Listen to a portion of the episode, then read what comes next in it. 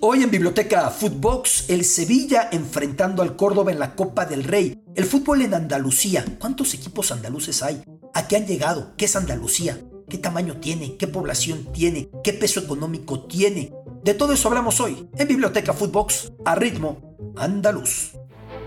Esto es Biblioteca Footbox, un podcast con Alberto Lati, exclusivo de Footbox.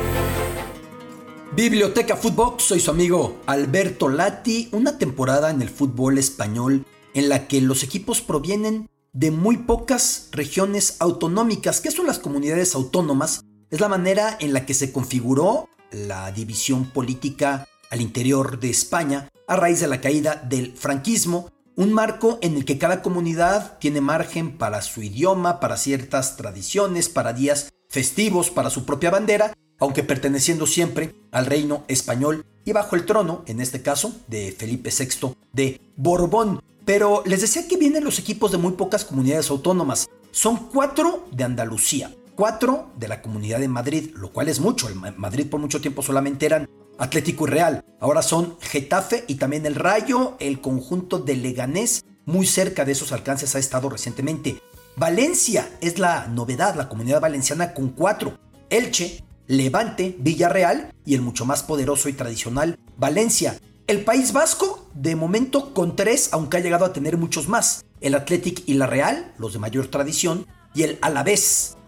Cataluña tiene dos, lo que suele tener el español acaba de ascender por ahí en algún momento ha estado el Girona, en algún momento ha estado el Sabadell, pero lo común en eh, Cataluña es que Barça y Español estén. Luego hay un gallego, el Celta, en otros casos hemos tenido en primera al Celta al Deportivo, en cierto momento al Compostela, aparece uno de Islas Baleares, el Mallorca, y un navarro, que es lo que suele ser, el Osasuna de Pamplona, viene confusión porque la cultura navarra es muy cercana a la vasca, de hecho en Pamplona es común que se hable en euskera, el idioma vasco, pero dada la vieja historia de Navarra, cuando hubo un referéndum para ver si los navarros querían pertenecer al País Vasco o Euskadi, decidieron mantenerse al margen y el Osasuna de Pamplona está al margen, aunque tenga muchos ingredientes, muchos vasos comunicantes, muchas relaciones con la cultura vasca, o muchos lo asuman incluso como una región vasca. Pero a lo que voy con esto es a que tenemos cuatro equipos andaluces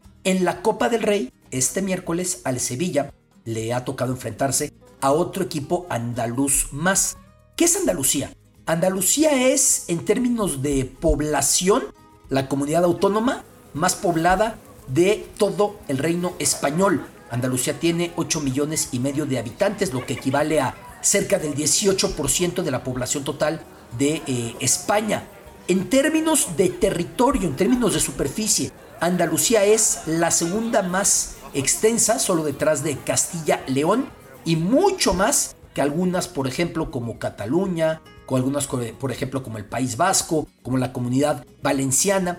Es entonces un lugar muy extenso. Y la tercera, en términos de Producto Interno Bruto, porque ya vimos que Andalucía es la más poblada y la segunda más extensa, pero en términos de Producto Interno Bruto, Andalucía es una de las más pobres, con una renta per cápita muy inferior, muy inferior casi a la mitad de lo que aparece en la Comunidad de Madrid y eh, sensiblemente más baja del resto de la nación. Eso con Andalucía. ¿Por qué doy este contexto?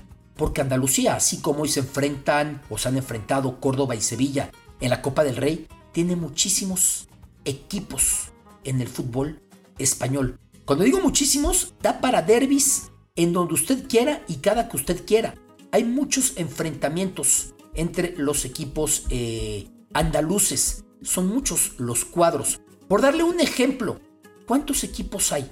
Bueno, se lo voy a poner de la siguiente manera. En este instante decíamos Cádiz, el Granada, el Betis y también el conjunto sevillano, el cuadro del Sevilla, el más poderoso. Pero en términos históricos, ¿cuántos han estado en primera división? El Sevilla, el Betis, el Granada, el Málaga, el Cádiz, el Córdoba el Córdoba, la el Unión Deportiva Almería recientemente por allí figuró, el Recreativo de Huelva, el Recre, justamente en el puerto del que saliera Cristóbal Colón rumbo América, un estadio que por cierto estrenó la selección mexicana enfrentándose a la española. también el Jaén con pocas temporadas y el Jerez con una temporada en primera. Luego viene una cantidad de equipos enorme en divisiones menores, pero los derbis al interior de Andalucía es en lo que me quiero detener el día de hoy. Cuando el Jerez se enfrenta al Cádiz, por mucho que hace un buen rato no coinciden en división, son encuentros tremendos, brutales. Se dan con todo los jerezanos y el conjunto gaditano. Cuando se encuentran el Granada y el Málaga, la tensión es total. Cuando Sevilla y Betis, de eso ya hemos hablado, hemos dedicado ya alguna biblioteca Footbox, lo que representa la confrontación entre el cuadro heliopolitano, el cuadro bético, y el cuadro hispalense, el cuadro del Sevilla. Así que son muchos los clásicos que hay al interior de Andalucía. Hoy ha tocado Córdoba contra Sevilla, un partido que nos puede remitir perfectamente a la historia del AVE en España. ¿Qué es el AVE? AVE es, por sus siglas, Alta Velocidad de España, el tren de alta velocidad que va en algunos tramos a 300 km por hora, en otros a 350 km por hora.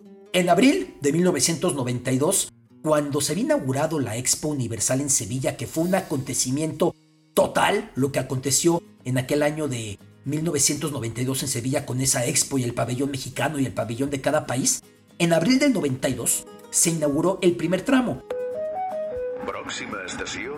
Y el primer tramo era Madrid-Sevilla, parando a mitad de camino en Córdoba. Eso hizo que la distancia se hiciera mucho más corta, no solo entre la capital Madrid y entre la principal urbe sevillana, también Córdoba, con todo el potencial que tiene esta localidad turísticamente, con la vieja mezquita, con el Alcázar de los Reyes Cristianos, con el puente romano, con la Plaza de la Corredera. Muchísimo hay que ver en esta ciudad de Córdoba y se encuentra muy cerca de Sevilla. En AVE es un suspiro, pero si usted tomara el coche también lo haría en un lapso demasiado corto, hora y media en autopista aproximadamente, y eso elevado la rivalidad a nivel deportivo con todo y que son equipos que de momento se encuentran pues en volúmenes, en niveles muy diferentes, entendiendo que el Córdoba pues ya ha dejado lejos sus momentos de esplendor y que en este instante se encuentra muy diluido. En este instante se encuentra jugando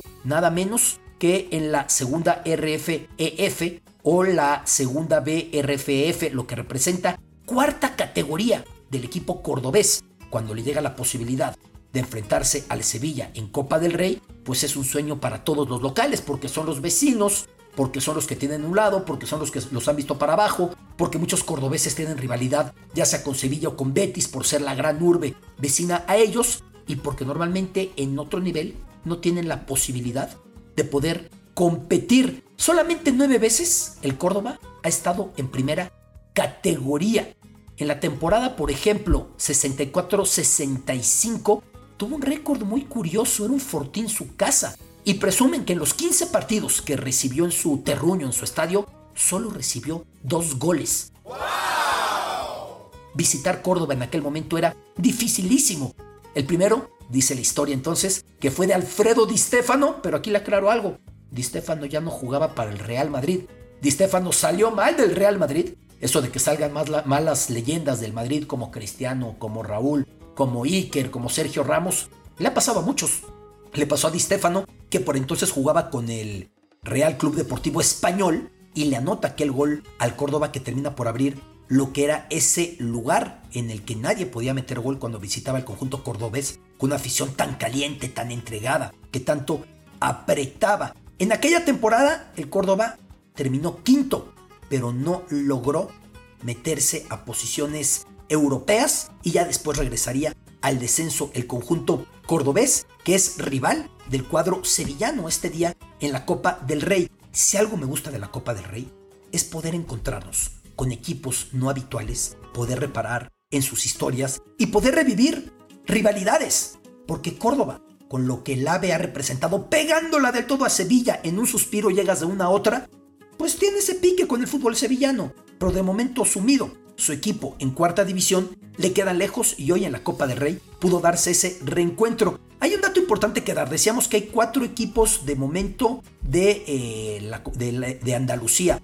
en primera división, también cuatro de la Comunidad de Madrid y cuatro de la Comunidad Valenciana. Yendo a la historia, ¿quién ha logrado tener más equipos al mismo tiempo? ¿Qué comunidad autónoma? Más equipos. en primera división, el máximo son cinco equipos cuando se conjugó que Andalucía tuviera a Betis, a Sevilla, a Granada, a Málaga y también al Almería. Pero esos cinco también los llegó a tener en algún momento el País Vasco, esos cinco también los llegó a tener Andalucía en otros momentos de la historia. Cinco es el récord. Imagínese usted, una cuarta parte de los equipos de la primera división, cinco equipos proviniendo de la misma comunidad autónoma. Claro, si esto lo llevamos a Inglaterra, donde hay de Londres en algún momento hasta siete equipos en primera, o a Buenos Aires, o a Montevideo, que ya dedicamos por ahí un podcast al fútbol de Montevideo y de Uruguay, viendo la cantidad de equipos que son de la capital, o a Estambul o Atenas, pues luce poco. Pero para España, que solía tener los equipos de primera más repartidos, dice demasiado.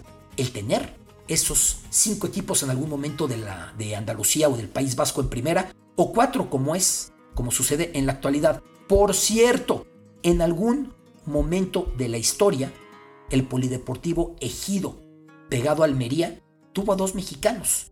Gerardo Torrado empezó su camino español ahí cuando se fue en rebeldía de Pumas no renovando contrato y se fue Carta Libertad. Y también Toño de Nigris terminaría jugando en ese punto el Polideportivo Ejido. Los equipos andaluces, donde cada localidad de Andalucía tiene un equipo, no todos en primera, de momento cuatro, pero sí todos con profundas rivalidades, con profundas enemistades y sobre todo con profundas tradiciones. Biblioteca Footbox, soy su amigo Alberto Lati. Esto es Biblioteca Footbox, un podcast con Alberto Lati, exclusivo de Footbox.